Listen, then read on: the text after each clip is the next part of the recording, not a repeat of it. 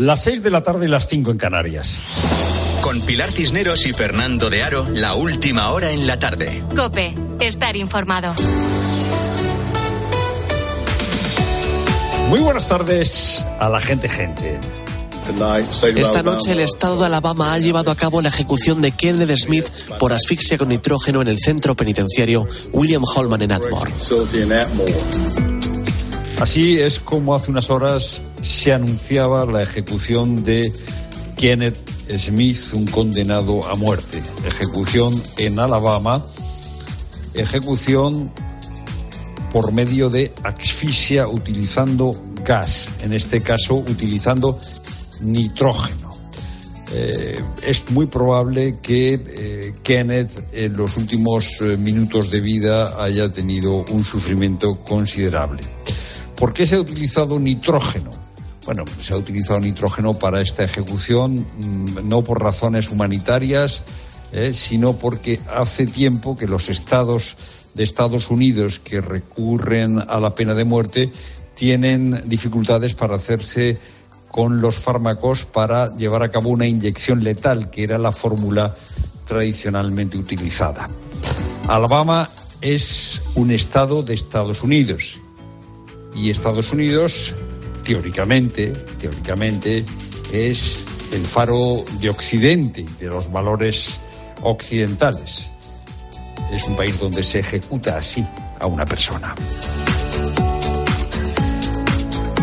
El Tribunal Supremo autorizó al CNI a espiar a Pera Aragonés y Pera Aragonés fue espiado en 2019, en 2020, porque el CNI, los espías españoles, eh, pensaban que podía estar Pera Aragonés al frente de los CDR, de esa organización que montó eh, pues todos los altercados que se montaron tras que tras eh, dar a conocer el Supremo la sentencia sobre el proceso. ¿Por qué sabemos ahora esto? Pues es muy sencillo. ¿Por qué tenemos la confirmación de que el CNI investigó a Aragonés porque pensaba que Aragonés era el jefe de los CDR? Muy sencillo. Aragonés hace ya algunos meses recurrió a los tribunales para que se investigase esto el, asunto lo lleva la Audiencia Nacional. La Audiencia Nacional le pidió al Supremo que le entregase los papeles donde autorizó la investigación del CNI y Sánchez, Sánchez, que ahora se lleva muy bien con Esquerra, pues autorizó la desclasificación de esos papeles. Esos papeles han llegado hasta la audiencia de Barcelona y ahí es donde, eh, por eso es por lo que sabemos, que fue investigado Aragonés por el CNI. Pera, Aragonés fue investigado y Bolaños dice que todo se hizo conforme a la ley. Nosotros, este gobierno, respeta el Estado de Derecho y no hay ninguna presión, ninguna injerencia en el funcionamiento normal de las instituciones y de los organismos, como en este caso es el CNI. Bueno, pues claro, eh, eh, el CNI consideró que había que estudiar, e investigar a Aragonés y es lógico, ¿no? Para eso tenemos un CNI, para eso tenemos unos espías, se hizo lo que había que hacer, el Supremo lo aprobó ¿eh? y todo era absolutamente normal y conveniente. Seguramente eh, ahora mm, el gobierno eh, no hubiera instado al CNI a que hiciese esa investigación. Dice Marlasca que la culpa de esto lo tiene el PP todas esas intervenciones vienen de antes, vienen del gobierno del Partido Popular. Vamos a ver, ministro del Interior. Lo que dice el Supremo es que el CNI investigó a finales del 19 y a principios del 20 a Pera Aragonés.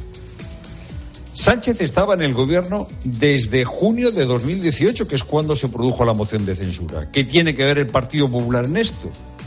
Claro, lo que dicen en Moncloa, no lo han dicho públicamente, ah, lo han hecho saber a sus medios más afines, es que en realidad Sánchez no estaba enterado de que el CNI estuviese investigando a Per Aragonés. Claro, la versión que da Moncloa es absolutamente inverosímil. ¿Cómo no va a estar enterado Sánchez de que el CNI está eh, espiando a Aragonés? Sánchez estaba enterado de que Aragonés estaba siendo investigado a la par que negociaba con él la investidura. Pero Aragonés ha criticado, eh, ahora que tienen la información ya confirmada, que el CNI hiciese lo que hizo. Que amaguen és la intencionalitat política d'espiar, de, de tenir que había accés intencionalidad a política. Pues si había intencionalidad política es porque había un gobierno, es decir, porque Sánchez quería eh, que tú, presidente, fueras investigado. Pero no, Aragonés no señala a Sánchez. Aragonés señala al CNI, es que va a ser que Sánchez no estaba enterado. Es lo primero, no lo único. Buenas tardes, de nuevo Pilar Cineros. Buenas tardes. Podemos pierde otro integrante en la semana en la que la formación cumple 10 años. Lilith Bestringe, secretaria de organización del partido y número 3, dimite por sorpresa dejando su acta de diputada. ¿Cómo afecta esto a la coalición de Sumar y Podemos en el Congreso? Ricardo Rodríguez. La decisión ni es baladí en lo personal para la propia Lili Bestringe, arropada en redes por Yone Belarra e Irene Montero con mensajes de ánimo, ni tampoco en lo político. Quien hasta ahora ha ocupado la Secretaría de Organización de Podemos fue de número 4 por Barcelona en una lista fruto de la coalición con Sumar. De esta manera, los morados perderán influencia en el Congreso y pasarán de 5 a 4 escaños. Toda vez, al correr la lista, el sustituto de Bestringe pertenece a Encomú. La dirigente ha anunciado el abandono de todas sus responsabilidades orgánicas, además del acta de parlamentaria. La hasta ahora número 3 ha agradecido a la militancia de Podemos y a quienes han confiado en ella durante estos años. Y poco más de media hora es el tiempo que ha tardado en morir Kenneth Eugene Smith, el primer preso ejecutado con nitrógeno en Estados Unidos. El fiscal general de Alabama ha descrito el método como apropiado y abre la puerta a que otros eh, estados puedan usarlo. Sin embargo, contrasta con el relato de los testigos de la ejecución. Aseguran que Smith estuvo consciente durante varios minutos agitándose hasta que su respiración se desvaneció. Juan Fierro. Las autoridades de Alabama y los testigos que esta pasada madrugada presenciaban la ejecución de Kenneth Smith por hipoxia de gas nitrógeno difieren notablemente sobre lo que tuvieron la oportunidad de presenciar en la prisión de Atmore, en Alabama. Mientras que para el fiscal de Alabama, Steve Marshall, estamos ante un método apropiado de ejecución, la más indolora y humana, y que pueden adoptar otros estados. Los testigos, entre ellos el reverendo Jeff Hood, hablaban de tortura. Está mal torturar a la gente, está mal experimentar con gente. Y eso es lo que he visto, decía el reverendo Hood. La ejecución de Smith duró más de media hora, sujeto a una camilla, con una máscara que le cubría la cara. Durante dos minutos se agitó notablemente y durante más de cinco minutos su respiración fue muy profunda. Y tenemos una última hora. Han sido despedidos varios empleados de Naciones Unidas por presuntamente participar en los ataques del 7 de octubre contra Israel. Serían 12 los trabajadores sospechosos. El Departamento de Estado de Estados Unidos ha anunciado a través de un comunicado que por el momento y hasta que se aclare la situación va a retirar la financiación a la agencia de la ONU que trabaja con los refugiados de Palestina. Y Francisco es uno de los cientos de camioneros españoles atrapados en Francia por las protestas de los agricultores del país. Nos cortaron a 200 kilómetros de Lyon y nos metieron, nos utilizaron como rehenes, nos tiraron a las carreteras secundarias por medio de los pueblos pequeños, miles de camiones por encima de la por encima de las aceras, de mala manera. Lo peor que me pasó es que tuve que pasar por un puente en Lyon, por un puente limitado a 22 toneladas y yo pesaba 42. Y yo digo, Dios mío, que cuando esté arriba con el camión cargado de limones se va a hundir el puente y me voy al río. Pues pasé por el puente y no se hundió. Está cortada la AP7 en la Yonquera por estas movilizaciones. En las carreteras los agricultores tiran la carga de los camiones y la queman y amenazan con bloquear los accesos a París. Aseguran que su situación económica es insostenible. En menos de una hora en la linterna de COPE vamos a analizar esta situación y cómo puede afectar a nuestros transportistas. Y Almería y Alavés abrirán la vigésimo segunda jornada de primera a las nueve de la noche. Ignacio Arzuaga. El encuentro se juega a las 9 de la noche en el estadio del Colista. El conjunto andaluz necesita los tres puntos para intentar recortar con la zona de la permanencia. Adelante tendrá un Alavés que llega con deseos de consolidarse en la zona media de la clasificación. Los partidos más destacados de este fin de semana son Las Palmas, Real Madrid y Barcelona Villarreal, ambos el sábado. Ancelotti ha aprovechado la rueda de prensa previa al partido para contestar a la porta por sus acusaciones al Real Madrid de adulterar la competición. No, no me gusta mucho entrar en este tipo de, de, polémica, de palabras. La verdad es que, que, en esta semana se ha hablado mucho, han hablado mucho. Aquí no tenemos que desviar el tiro. Todo el mundo conoce lo que ha pasado en los últimos 20 años aquí en el fútbol español. Entonces ahí está el problema del fútbol español, no de la liga adulterada, porque la liga no está adulterada. En cuanto al sorteo de semifinales de Copa del Rey, Mallorca, Real Sociedad y Atlético de Madrid, Athletic son los cruces oficiales. La eliminatoria se juega a doble partido y empiezan los días 6 y 7 de febrero. En tenis ya tenemos final del Abierto de Australia. El italiano Sinner se enfrentará al ruso Medvedev. Y en baloncesto, dos partidos de Euroliga para los tres equipos españoles que juegan hoy a las ocho y media: Basconia, Valencia Basket y Olimpia Milano, Barcelona. Tiempo ya para la información de tu cope más cercana. Pilar Cisneros y Fernando de Aro. La tarde. Nara Seguros de Salud y Vida te ofrece la información de Madrid. ¿Qué tal? Buenas tardes. 16 grados y ambiente soleado en Cibeles. Nos espera un fin de semana de tiempo primaveral con máximas de 20 grados. En cuanto al tráfico, dificultades de entrada por lados en Torrejón. De salida, A1 Alcobendas, A2 Coslada, A3 Rivas, A4 Butarque y Pinto, A42 Torrejón de la Calzada y A5 Navalcarnero. Lo peor de la M40 en Villaverde hacia la A5. El defensor del pueblo ha actuado de oficio ante la Consejería de Sanidad para conocer las medidas adoptadas para restablecer la normalidad de la UCI pediátrica del Hospital La Paz. La ausencia de personal médico por numerosas bajas ha obligado a suspender operaciones y derivar pacientes según el defensor del pueblo. Y la policía está buscando a los agresores de un joven de 22 años en Carabachel apuñalado con un machete por un supuestos miembros de la banda Trinitarios. Sigues con la tarde.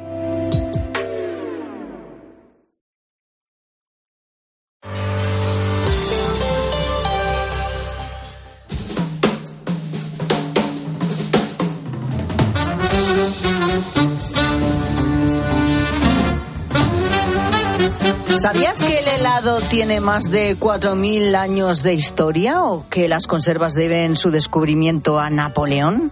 La relación entre la ciencia y la cocina viene de muy lejos. El primer gran descubrimiento en la forma de tratar los alimentos es el fuego, que lo mismo valía para asar la carne que para mantener alejadas a las fieras.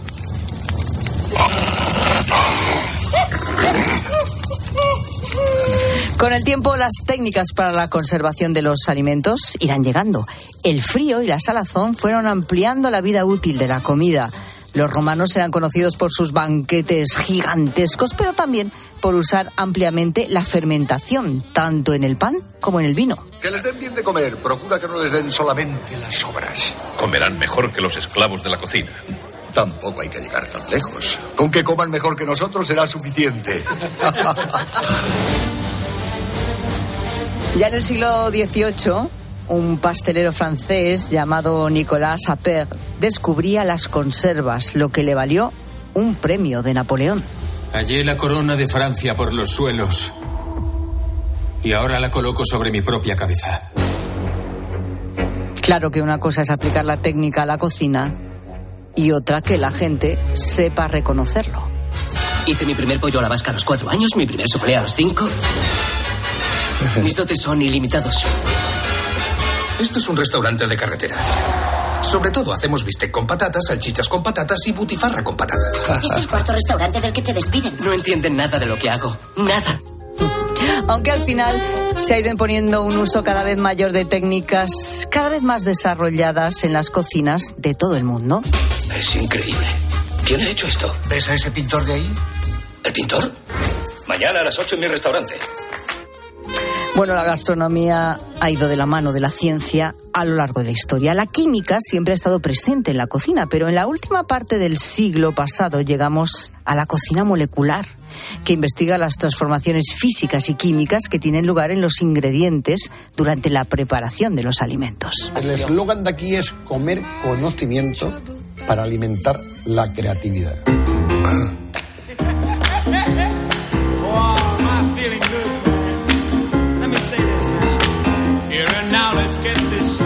Detrás de las más novedosas técnicas culinarias hay desde luego mucho conocimiento científico, detrás del pan, del queso, de un yogur. Y detrás de lo que vamos a hablar a continuación están Marta Miguel, investigadora del CSIC, y Mario Sandoval, chef del restaurante Coque, que dan buena cuenta de esta larga y fructífera colaboración entre investigación y gastronomía en la ciencia y la cocina. Un nuevo libro de la colección ¿Qué sabemos de? Que edita el CSIC, el CSIC con la editorial Catarata. Marta, Mario, ¿qué tal? Bienvenidos, buenas tardes. Muy buenas tardes. Buenas tardes. Qué bonito esto de la ciencia y la cocina, ¿no? Y además convertido en libro. ¿Eh? Juntamos aquí a la científica y al cocinero, aunque muchas veces en los últimos tiempos parece que se confunde, ¿no? Una cosa con la otra. Por cierto, Marta, ¿cocinas bien? Sí. Sí. ¿Se te daban bien los experimentos en el laboratorio cuando eras...? Peor que como cocina ella. bueno, podemos decir que las primeras técnicas aplicadas a la cocina llegan con el asado y el ahumado de los alimentos, es decir, con el descubrimiento del fuego. Pues sí, en realidad es que hasta que no se descubrió el fuego, pues los alimentos no se podían cocinar, entonces se consumían crudos. Y ahí es donde empezó realmente todo, pues esa investigación, esa creación, esa creatividad que tendrían aquellos primeros hombres para llegar hasta lo que hemos llegado hoy. el primer asado? O sea, la primera vez que a alguien se le ocurre asar, de repente, pues yo que sé, una pierna de venado. Y la prueba y dice, ¿Esto, esto, es otra cosa. Ahí está la evolución del ser humano. Cuando se descubre el fuego, eh, los, los molares se empiezan a transformar, la leguminosa se empieza a cocinar, y ya no hace falta esos dientes tan grandes para masticar esa leguminosa. Y creo que mm, en la historia de la humanidad eh, está marcada por la cocina. Ajá. Oye, en el libro, a cuenta de los asados, incluís una receta tuya, Mario, del cochinillo asado. ¿Qué, ¿Qué, técnicas aplicas ahí? Pues mira, es un plato icónico de mi restaurante. Es el plato con el que yo tengo el reto de mi carrera porque lo hicieron mis padres. Es una raza que es eh, Petreni Duroc, se llama John Dallas, tiene el 30% menos de grasa y es un cochinillo de destete, tiene 21 días. Y yo mira que he hecho platos que han sido portadas de revistas, premios internacionales, pero jamás he hecho un plato mejor que el de ellos. Es un reto, ¿eh? ¿Mejor que el de quién? Que el de mis padres. El cochinillo. ¿Y eso por qué?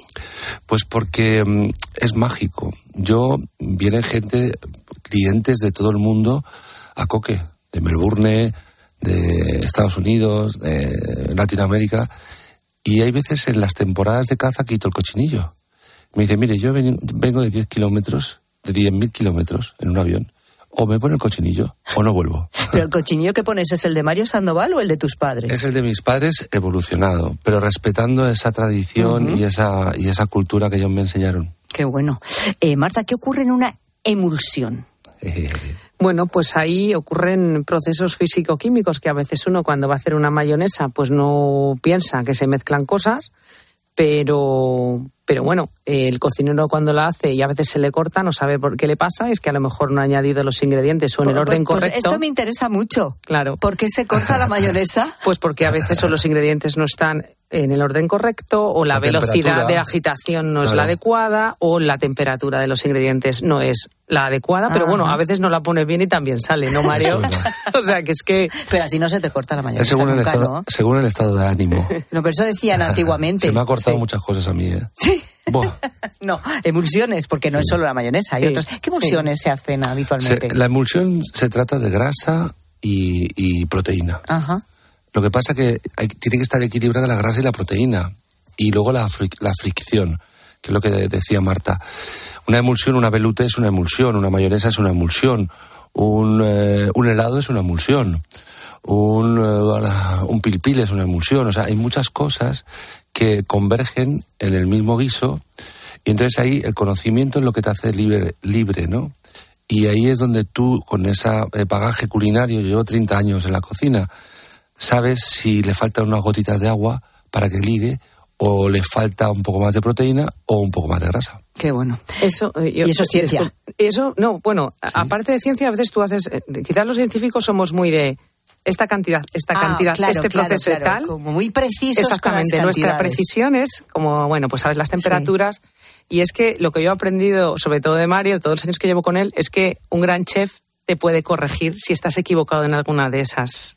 de Sensori- esas- Sensorialmente. ¿eh? No, sensorialmente y a veces también eh, eh, toda esa parte físico-química, aunque eh, a algunos cocineros, en el caso de Mario, sí la conoce bastante bien, pero a lo mejor otros no, pero no son conscientes de eso, pero sí su conocimiento culinario les permite a lo mejor saber que realmente, anda, pues es que eh, Le no falta está, esto, le falta ¿no? esto, Claro. o la temperatura no es la adecuada. O sea, Por ejemplo- ellos en, en el fondo lo infieren de otra manera a la que nosotros estamos acostumbrados. Mira, un caso, un caso muy bonito y una, una anécdota. Ella tiene el legui, que es una, una masa vegetal a través del algarrobo. Es como carne Ajá. del algarrobo, que es un cereal. Bueno, pues viene a, a Coque, vamos a hacer unas hamburguesas y tal.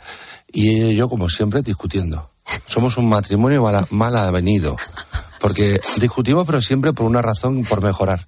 Y entonces empezamos un poco de cúrcuma, un poco de curry rojo, un poco de ajo picado, eh, perejil, vino blanco, sal, pimienta, y hago... Se lo pongo en la sartén y digo, joder, tío, esto está de muerte. Y dice, no se me habría ocurrido, entonces hay que darle el color, el sabor. Por eso te digo que sensorialmente nosotros, nuestra, nuestro gran matrimonio ha sido eh, yo aprender de su lenguaje y ella aprender del mío.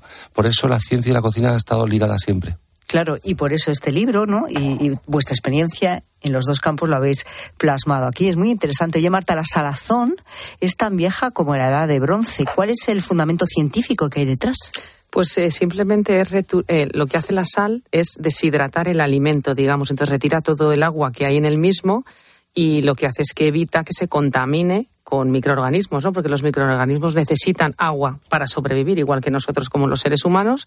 Las bacterias que pueden colonizar ese producto, ese alimento, pues necesitan agua. Si tú retiras todo ese agua, ¿vale? Pues lo que haces con la sal, al final hay un proceso de osmosis y, y todo el agua del alimento pasa a esa sal que está cubriendo el alimento y entonces no pueden crecer nada y tú conservas el alimento. Y se utiliza, claro, la salazón igual para carnes que para, Para pescados, pescados, ¿no? Que eso no lo sabían, eso lo hemos sabido posteriormente. Entonces, lo que a mí del libro, cuando lo hemos escrito y cuando siempre hablamos de la parte más histórica, ¿no? De lo que es la evolución de ciencia y cocina es cómo esas personas conseguían llegar a todo eso sin tener el conocimiento que tenemos ahora, ¿no? Sí, sin hacer formulación, vamos. Fórmulas químicas, ¿no? Pero España es un país líder en gastronomía en el mundo por la cocina mediterránea, por eh, la altitud y longitud y también por esos grandes productos que tenemos, gallegos, la dehesa, eh, el cochinillo ibérico, el cerdo ibérico, los mariscos. Entonces, en Madrid, hace 70 años, no había máquinas ni neveras, había fresqueras. ¿Qué llegaba a Madrid? El bacalao salado para la gente pobre como nosotros y la sardina en arenque y, o, o escabechado. Entonces, a través de la- los ácidos del vinagre o de la curación de la sal, Ah. Los de la zona de, la de Castilla-La Mancha Sí, sí. Y de Castilla-León, Eso, vamos, o sea, podían comer- interior, vamos. podían comer pescado, si no, el pescado se comía en zonas costeras. Entonces, gracias a esa evolución y a esa, y a esa técnica, el pescado llegaba a todos los rincones de España. Hablemos del, del helado. ¿eh? Eh, ¿Cuándo y dónde surge la idea de hacer un helado por primera vez?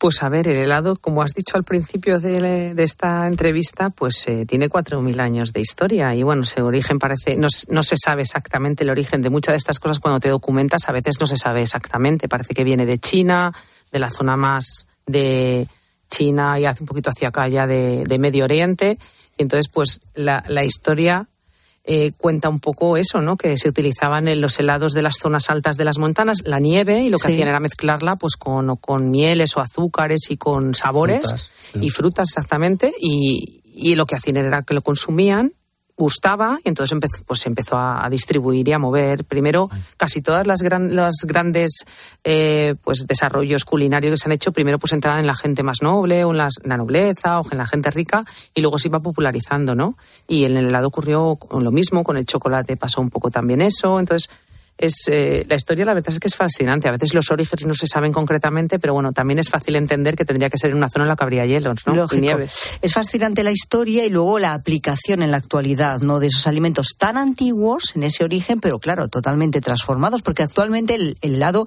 ya no es solo un postre, se introduce cada vez más en platos también, bueno, dulces, salados. Tú, por ejemplo, Mario, eh, ¿para qué utilizas el helado? ¿Dónde utilizas el helado ahora mismo? Pues mira, ahora estamos en el menú, tenemos un, tenemos un, un helado de anguila ahumada. Lo que hacemos es, eh, preparamos la anguila, la conservamos en la, la ahumamos con una sal azúcar y luego hacemos el, el helado, hacemos una, una emulsión con la proteína de la anguila, el jugo del caldo de la anguila y la gelatina. Entonces eh, hay un plato de algipebre que lo descubrí esta temporada en el puerto de Catarroja y en Valencia, en la albufera. Mi mujer es valenciana. Y le digo, ¿tú no has visto nunca el puerto de Catarroja? Digo, tú eres una valenciana eh, extranjera. Porque... y entonces fuimos allí y el algipebre, que es una sopa de ajo, pero con anguila. Exquisito. Entonces ponemos el plato del algipebre con las temperaturas y todo, y luego sacamos ese helado de anguila ahumada, como tú bien dices, como Ferran Adrià puso en las texturas de la menestra, las espumas, el helado de espárrago blanco.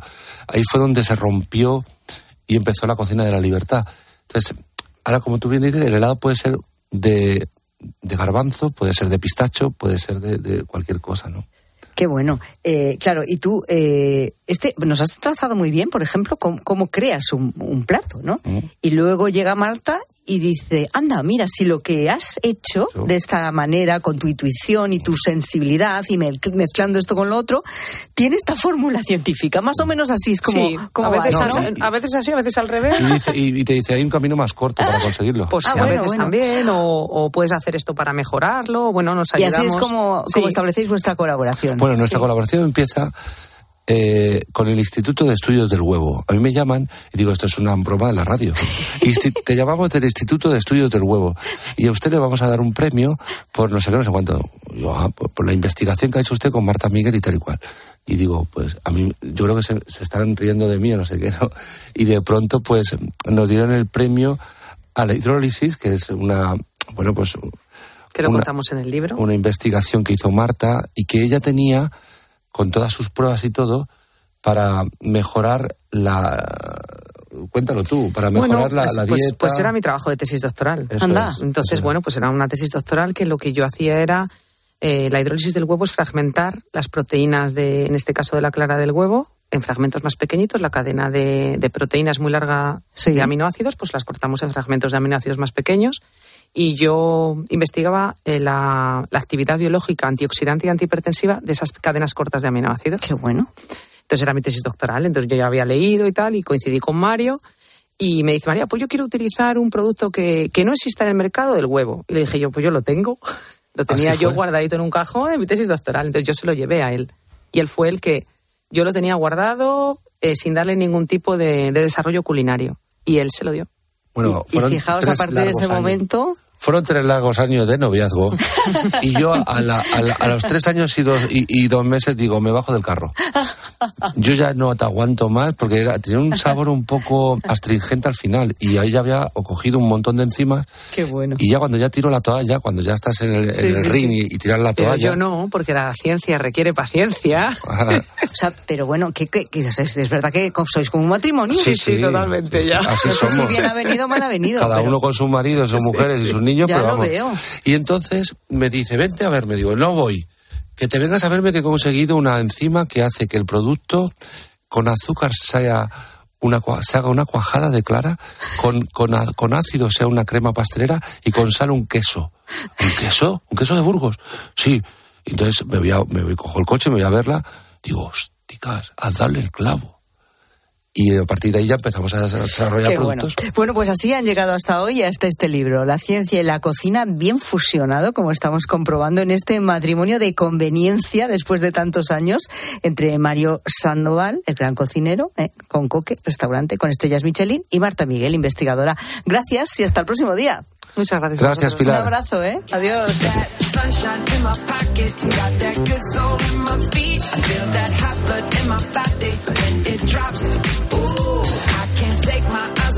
Moving so phenomenally. You're more like the way we rock it, so don't stop.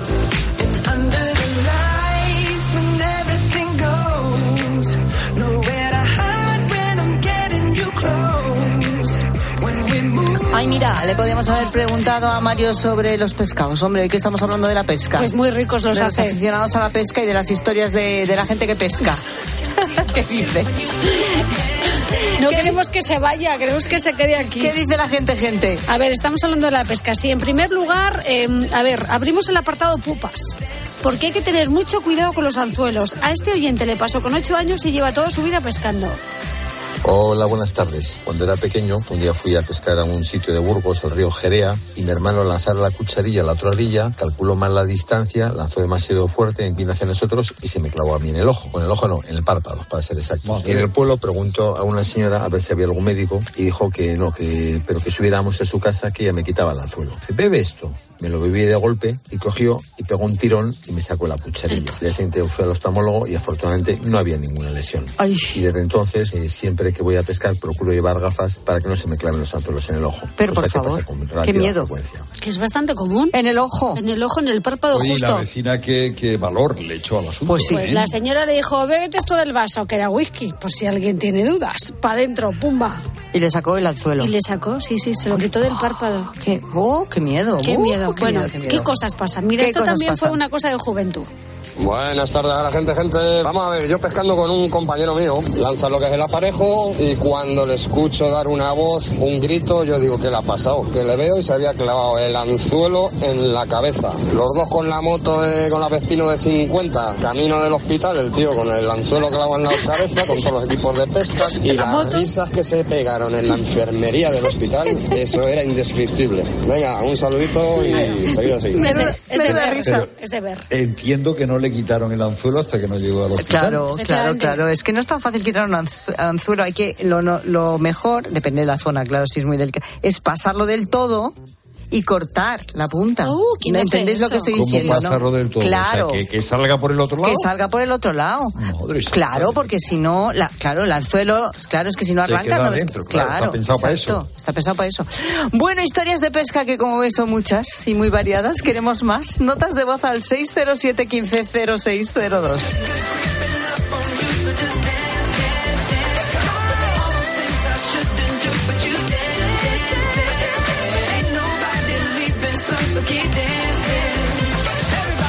Escuchas la tarde. Con Pilar Cisneros y Fernando de Aro. Cope, estar informado.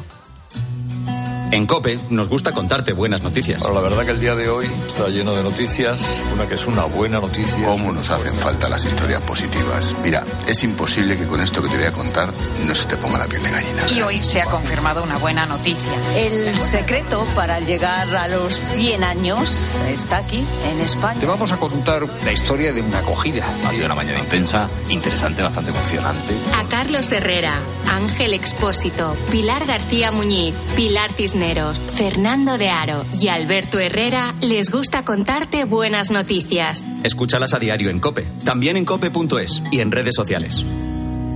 Estas llamadas son incidencias reales. No sé qué pasa, me, me está entrando agua por el techo. El calentador que no funciona. No hay luz y se me está descongelando todo. En estos momentos, ¿qué seguro de hogar elegirías? Mafre, la aseguradora de más confianza en España. Ahora, con la facilidad de pagar mes a mes. Las ofertas solo tres días no duran cuatro días, ni cinco, ni únicamente dos. Las ofertas solo tres días duran eso, solo tres días. Y hay que aprovecharlas para llevarse un 2x1 en Finis Ultimate Plus de 28 pastillas. Llevas dos por 14,49 euros en tienda, web y app. Solo hasta el domingo en Supercor, Hipercor y Supermercado El Corte Inglés. ¿Qué necesitas hoy? Precios válidos en Península y Baleares. Más que 60 consigue un sexy 60% de descuento en tus nuevas gafas. Infórmate en soloptical.com. Soloptical, solo grandes ópticas. Escuchas la tarde. Y recuerda, la mejor experiencia y el mejor sonido solo los encuentras en cope.es y en la aplicación móvil. Descárgatela. Si es que aquí un domingo no vamos a encontrar sitio en la vida. Ay, mira, ese parece que se va. Ah, no, está aparcando. Nada, pues vendo el coche en flexicar.es y ya está. No podemos estar aquí toda la tarde dando vueltas, que tenemos muchas cosas que hacer.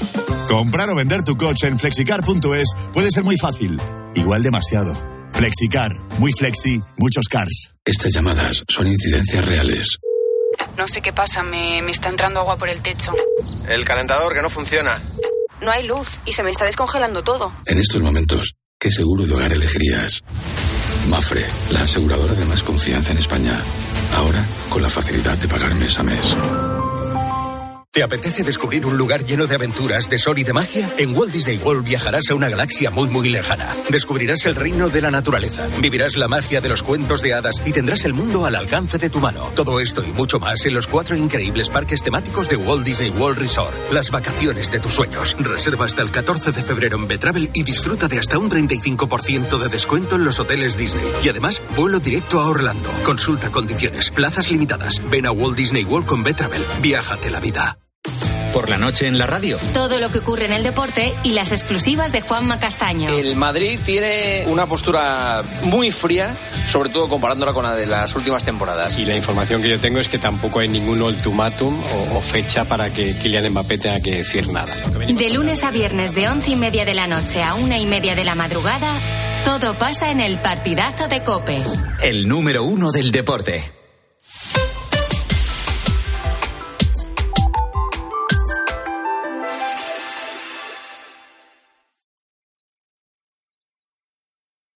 Pilar Cisneros y Fernando de Aro. La tarde.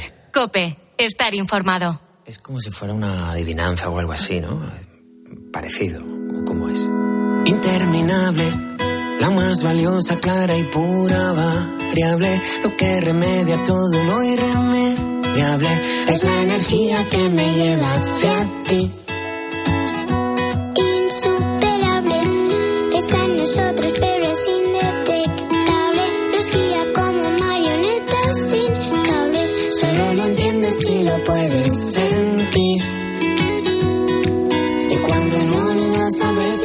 Que desapareces y no dices a quien quieras decir. Lo mío es tuyo.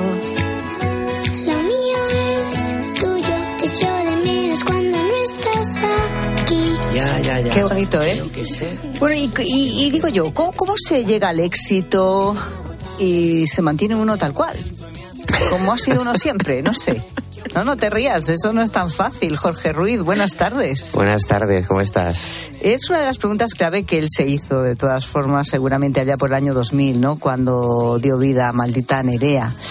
En aquel momento no sé si te podías imaginar que la vida te depararía 11 discos, que tus canciones sonarían en todas partes y que podrías llenar recintos como el Wiking Center.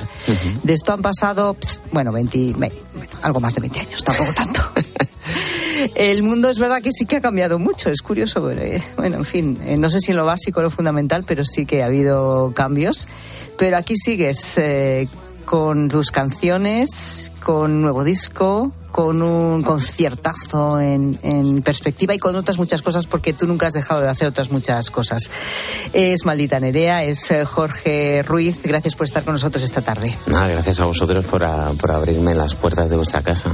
Sí, pero es, es verdad eso, ¿no? Siempre has tenido las cosas como muy controladas. Me gusta decir que los murcianos tenemos las cosas como en su sitio, ¿no? Si no...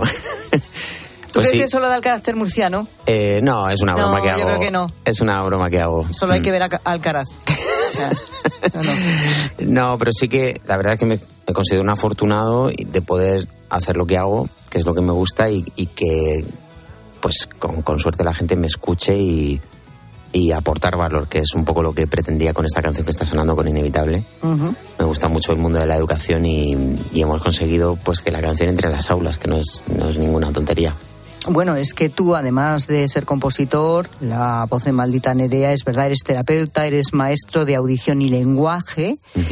¿Y ejerces eh, como tal cuando no estás de gira, por ejemplo, componiendo? No, a ver, yo eh, hice logopedia, que es la terapia del lenguaje, Mm. y monté mi clínica, pero en cuanto me, empezó a ir bien, me, me tuve que, lo tuve que dejar. Y también hice magisterio en audición y lenguaje, que es donde me di cuenta, ya era consciente del valor de la, de la profesión docente, pero al recibir el título me di cuenta de ser la profesión más difícil del mundo. Yo no tengo esa vocación y por eso la valoro tanto.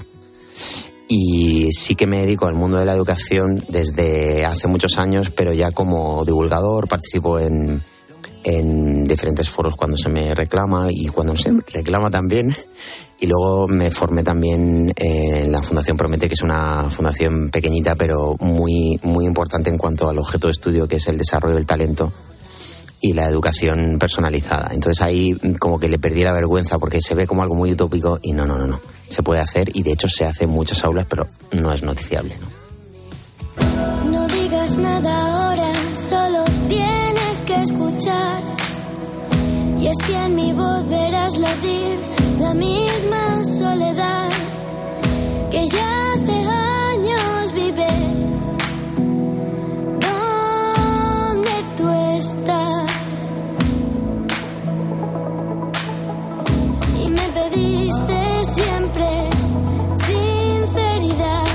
Esta canción se titula Te prometo libertad, está dentro de Manual para seres maravillosos. Estamos escuchándote cantar efectivamente con niños, en este caso esta niña es Inés Domínguez. Háblame de esto, de, de por qué cantan en tu disco, quién es ella, qué sentido tienen estas canciones. Pues mira, esta en concreto es una canción muy importante en mi carrera porque fue un encargo de el, el pedagogo italiano Francesco Tonucci, el autor de La ciudad de los niños, que en una conferencia me dijo, deberías escribir una canción sobre dejar ser. Y esto para mí fue un antes y un después en mi carrera porque es una persona de mucha relevancia para el mundo de la educación, no solo aquí en España, sino ahí en de los mares. Es, es, un- es una persona muy importante en el mundo de la pedagogía. Tengo la suerte de ser como el- su murciano favorito. El caso es que mm, dejar ser es muy importante en el mundo de, la educación y no sucede por cómo está hecho el sistema. Yo soy de los que piensan que no, aquí no hay culpables, pero hay unas inercias que no permiten escuchar a los niños. ¿Qué quiero yo con este proyecto? Darles voz a los niños a través de canciones que ellos quieran cantar. La primera que he perpetrado, como yo digo, es inevitable. Si yo consigo que los niños canten que lo más importante que tiene el ser humano es el amor, que eso es una obviedad, no es un descubrimiento mío, y que no se puede educar sin amar, si consigo que los niños lo canten, vamos bien. Ese ser- sería para mí el primer tema, ¿no? El amor. El segundo tema está por definir. Ahora, mm, lo que quiero es escuchar a los niños que me digan, oye, ¿cuál es la segunda canción? ¿Sobre qué la escribimos? Decidnos nosotros. Y ha funcionado, Pilar. O sea, hemos hecho un concurso nacional y se han, se han presentado 145 vídeos. En, no sé si entre 10, 15 mil niños es muy difícil evaluarlo porque se ven los vídeos, la cantidad, hay colegios que han presentado vídeos con miles de niños en, en- Funciona, sí funciona, pero no se puede hacer sin, sin como yo digo, sin los profes y las seños, ¿no? Y, y la realidad es que hay gente muy buena, muy buena educando. Estamos hablando con Jorge Ruiz, Maldita Nerea. Estamos hablando de música, pero también de educación. Sí, y sí. estamos hablando de los niños y del amor y de tantas cosas importantes. Estamos hablando mucho de educación últimamente. Estamos hablando de que el informe PISA, eh, el último, fue demoledor para los niños españoles, especialmente en matemáticas y comprensión lectora, que se ha anunciado refuerzos precisamente en estas dos materias, pero parece que no está muy concreto, digamos, el tema de por dónde se puede ir. Estamos hablando mucho de los móviles en las escuelas, sí o no. Y claro, eh, es, es el tema, es el tema, el gran tema. Si lo- que si la educación no es el gran tema, eh, todo esto, claro, me imagino que te ronda a ti constantemente la cabeza. No sé qué claves puedes ir sacando Pues de mira, esto. yo, uno de mis maestros, eh, José Antonio Marina, José Antonio Marina lo dice muy claro. eh, la educación nunca está entre las 10 eh, preocupaciones de los españoles. Sin embargo, es lo más importante que tenemos. Si alguien, algún oyente que hay aquí, es capaz de decirme algo más importante que los niños que tiene cada sociedad, pues estoy encantado de oírlo, pero yo no soy capaz. Entonces, sobre el informe PISA, sobre los eh, dispositivos móviles, yo soy muy optimista en el sentido de cuando un niño le das entre jugar con su familia y sus amigos, jugar físicamente o un móvil, te vas a encontrar que la mayoría quiere seguir jugando. No estamos tan lejos, no nos va tan mal. El informe PISA está muy bien, pero yo, por ejemplo, eh, fui calificado como mal estudiante y acabé con dos carreras. Esto es una cosa también muy típica, que te digan que no vales y luego lo consigas. El informe PISA es un examen de los países. La creatividad de los niños está fuera de esos exámenes. España es una nación muy creativa, o sea, no, no es tan dramático. Si, si no- eh, que nos están diciendo? Pues que estamos suspensos o que nos va peor. Pero somos tan malos o no tenemos valor por, por no dar bien el informe PISA? Pues sinceramente no. Y tú además quieres darle voz a los niños a través de la música y de las canciones. Por cierto, que has cantado con tu hija también. ¿Qué tal la experiencia? Pues no me lo esperaba, ¿eh? porque fíjate, iba a cantar con Inés, pero Inés ya le ha cambiado la voz, y entonces eh, necesitaba una niña más pequeña y la- resulta que la tenía en casa. No sabía que cantaba, no sabía que cantaba tan bien. Mi hijo Bruno también sale en los coros, yo tengo tres hijos, y es una bendición, porque esta niña es un, es un portento de la naturaleza. Qué bueno. Quise dar la vuelta y no volvía. Quise haber querido y no quería. Quise no sentir, pero sentía. Y miento demasiado bien, a veces demasiado bien. Quise no perderlo y lo perdía. Quise no saberlo y lo sabía. Y quise no sentir, pero sentí, has dicho. em, ¿Has tenido que renunciar a mucho en tu vida por la música? Bueno, en mi caso no, porque yo lo que, lo que tenía más miedo es a perder el anonimato y conseguir... Yo soy- llevo, llevo una vida completamente anónima, no soy conocido, son conocidas mis canciones. Esta canción que está sonando es una canción importante porque en, esta, en este disco yo me rompí, eh, una crisis existencial, estas fuertes y, y esta canción no es luminosa, es el dolor y lo que hay al fondo del pozo, ¿no? Ahora que está tan de moda la, la salud mental, pues esta canción es, es- es donde yo me, me- me rompí y salió esto. Entonces, renunciar, renunciar, la verdad es que tengo la vida, soy un privilegiado. Tengo, tengo una familia maravillosa, vamos a llenar el Within Center de tortugas. es que no, no me puedo quejar, o sea, entonces, me- y este concurso que me tiene loco ha sido un éxito, entonces, mm, virgencita que virgencita que me quede como estoy. El weekend, el 17 de febrero, esto está ya a la vuelta de la esquina y...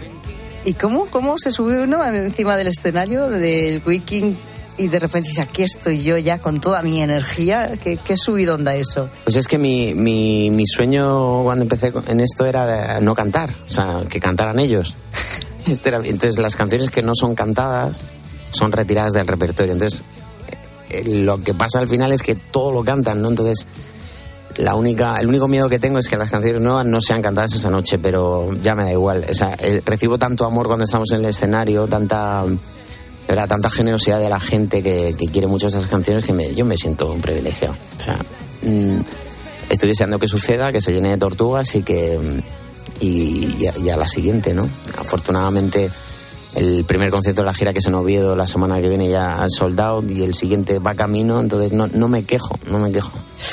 Pues no hay que quejarse y por lo que veo tú, que siempre has tenido además muy claro todo, eh, yo creo que en cualquier conversación contigo eso se nota, eh, no solo te quejas, sino que has dicho varias veces en la conversación que eres un privilegiado, ¿no? Y sentir eso yo creo que también es una forma de compartir con los demás, pues esas cosas positivas, importantes y buenas que hay en la vida y que tú quieres reseñar. 17 de febrero, Weekend Center, conciertazo y seguiremos escuchando tus canciones y bueno, todas estas aportaciones que haces también a la pedagogía que en estos tiempos son fundamentales.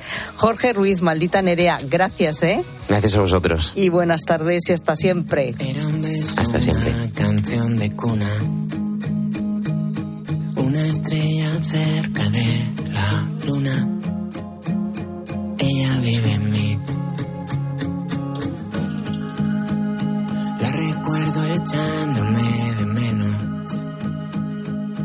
En el brillo de sus ojos llenos. Ella vive en mí. Todo un mundo en femenino singular. Sigue a Pilar Cisneros y a Fernando de Aro en Twitter, en La Tarde Cope y en facebook.com barra La Tarde Cope.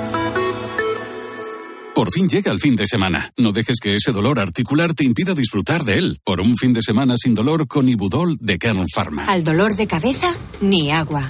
Al dolor muscular, ni agua. Y al dolor articular, ni agua. Ibudol es el primer ibuprofeno bebible en formato stick pack para aliviar el dolor rápidamente, con agradable sabor y sin necesidad de agua. Al dolor, ni agua. Ibudol tenía que ser de Kern Pharma. Lea las instrucciones de este medicamento y consulte al farmacéutico. Hola, soy Mar Márquez, piloto de MotoGP. Justo ahora salgo de entrenar, que ya toca volver a casa. Pero ¿sabes que ahora podemos hacer todos estos viajes diarios más sostenibles con los nuevos combustibles 100% renovables de Repsol y sin tener que cambiar de coche? En tu día a día, algo nuevo te mueve con los combustibles 100% renovables de Repsol que puedes usar ya en tu coche.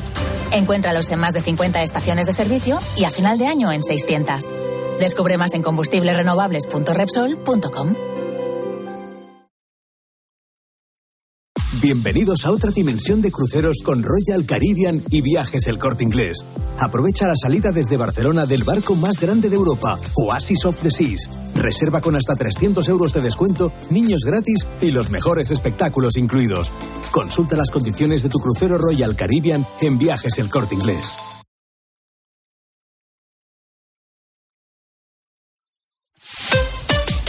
Escuchas la tarde. Y recuerda, la mejor experiencia y el mejor sonido solo los encuentras en cope.es y en la aplicación móvil. Descárgatela.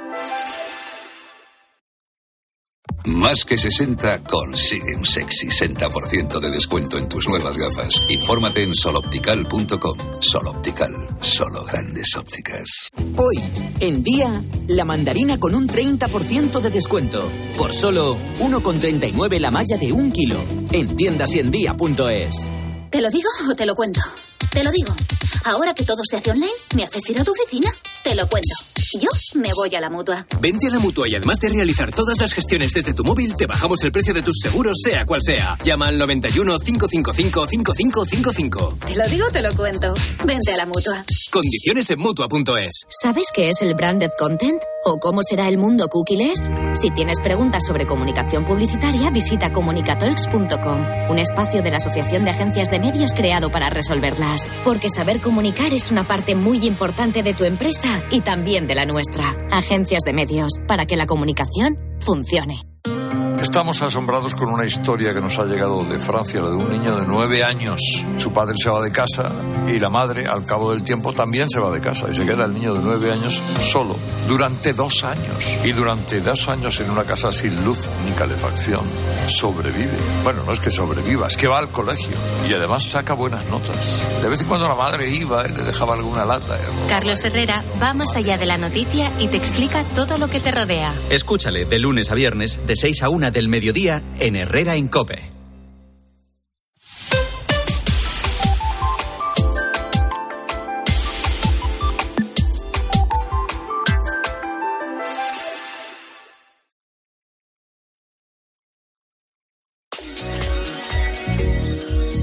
Pilar Cisneros y Fernando de Aro. La tarde. Cope, estar informado.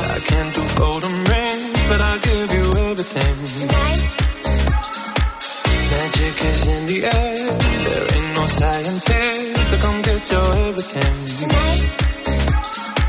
I made no promises. Venga, venga, que tenemos un fin de semana por delante y seguro que hay gente, gente que ha decidido irse a pescar. Oye, Sí. ¿por qué no? A ver, pescadores de la gente, gente, de entre la gente, gente. A ver qué dicen de la pues, pesca. pues, a ver, que, que para pescar no todo el mundo vale, eso vamos a dejarlo claro. Pues el caso que yo me eché un cuñado pescador y tiempo detrás mía, venga, vamos a pescar, vamos a pescar, vamos a pescar. Bueno, el caso que al final accedí, me saco la licencia, compro la caña, todos los aparejos que hacen falta para la pesca. Vamos un fin de semana sin pescar, nada, un rollo allí tirar la caña y nada. La siguiente semana, igual, fin de semana en el campo allí a pescar, ni un pez y ni una picada. Así que digo, esto no es para mí, cogí, vendí todo y se acabó la pesca de por vida. Un rollo. Dice esto es un rollo, yo no aguanto. Aquí sin pescar nada dos semanas. Un aburrimiento. No dio más opciones. Se acabó. Bueno, a Eduardo mm, no le va mucho, parece ser.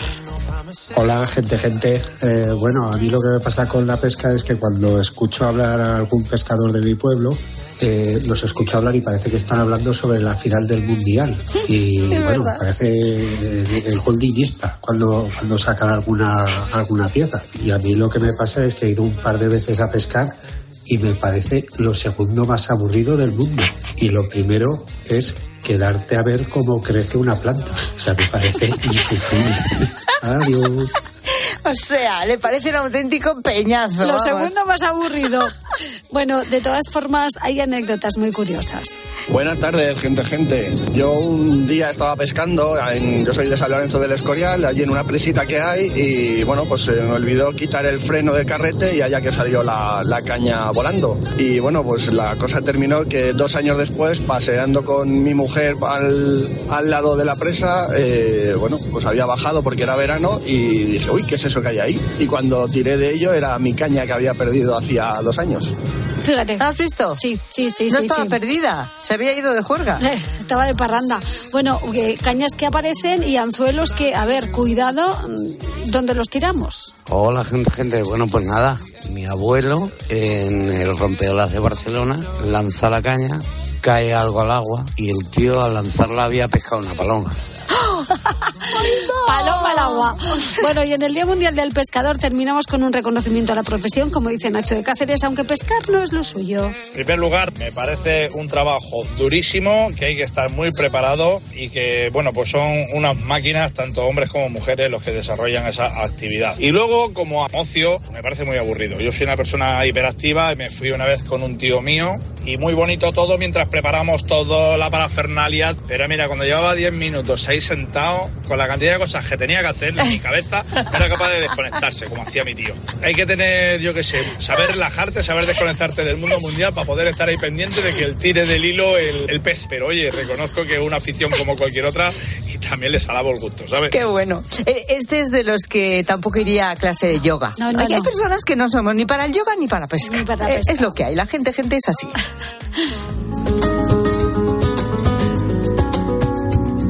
Foto de un paseo marítimo batido por la lluvia. Debajo de las olas un agua de chocolate, como si del fondo hubiera salido a flote todo lo que está sucio. Al borde del paseo marítimo una casa verde con un techo a dos aguas. En el que debía ser el primer piso, dos ventanas bien guardadas por dos cortinas blancas, cortinas bordadas con hilo de Holanda. Dos ventanas gemelas que ya no son las ventanas del primer piso, porque la casa está al revés. La cumbrera, el pico en el que acaba el tejado, está apoyada en el suelo y forma una gran V. La casa está al revés, la cabeza en el suelo, los pies por alto. Habrá que entrar en la casa por la ventanilla de la guardilla y andar por el techo. La casa está al revés porque a algún arquitecto se le ha ocurrido que también las viviendas pueden estar patas arriba. No es nada nuevo. A veces nos vestimos del revés, a veces tomamos una medicina que obra al revés de lo que debía obrar. A menudo, a menudo andamos al revés porque andamos dejados y descuidados y a menudo hacemos las cosas mal hechas y donde debía estar la frente está la espalda y damos el golpe no con la mano buena sino con la mano vuelta y vamos al contrario y lo que tenía que ser, lo que tenía que ser haz es en vez y lo que debía ser cara es cruz y lo que tenía que ser marcha atrás es marcha adelante y vivimos en casas que se han dado la vuelta y el que diga que no le pasa es que no es sincero.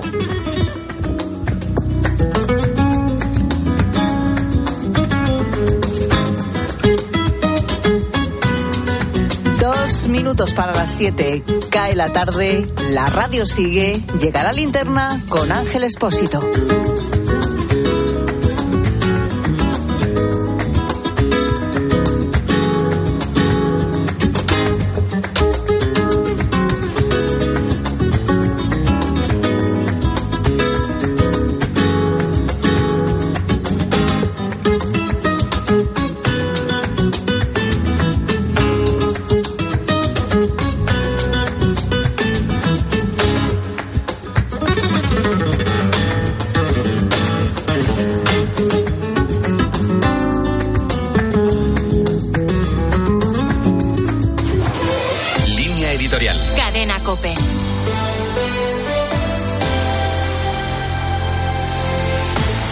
Kirchnerismo ha salido a la calle contra las políticas de reforma del gobierno Milei. Ahora, después de cuatro años, un mes y quince días, los defensores de la justicia social, los planes de protección y los derechos sociales protestan contra las reformas del gobierno Milei. Por supuesto que el derecho a manifestarse asiste a todos los argentinos. Por supuesto que las políticas del presidente recién nombrado pueden ser discutidas. Lo que llama la atención es que la CGT, el mayor sindicato argentino, no ha encontrado ni un solo motivo para protestar contra el gobierno de los Fernández. Dicen la CGT y los diputados peronistas de Unión por la Patria que se manifiestan en defensa de los derechos de los trabajadores argentinos y contra la desregulación que mi ley propugna en el Decreto Nacional de Urgencia. No parece que al gobierno le preocupe mucho. Las medidas del gobierno son duras. El presidente no lo niega. Argentina enfrenta una tasa de inflación del 211% y el objetivo es reducir el déficit fiscal. En política económica no hay dogmas y Milei y su gobierno no han engañado a los electores. El problema del Ejecutivo, sin embargo, es real. Milei no puede implantar cambios al margen de las instituciones. Cuenta con un escasísimo apoyo parlamentario y aunque la oposición le ha apoyado, sin ocultar las discrepancias, no siempre va a ser así. Milei necesita al centro político y social.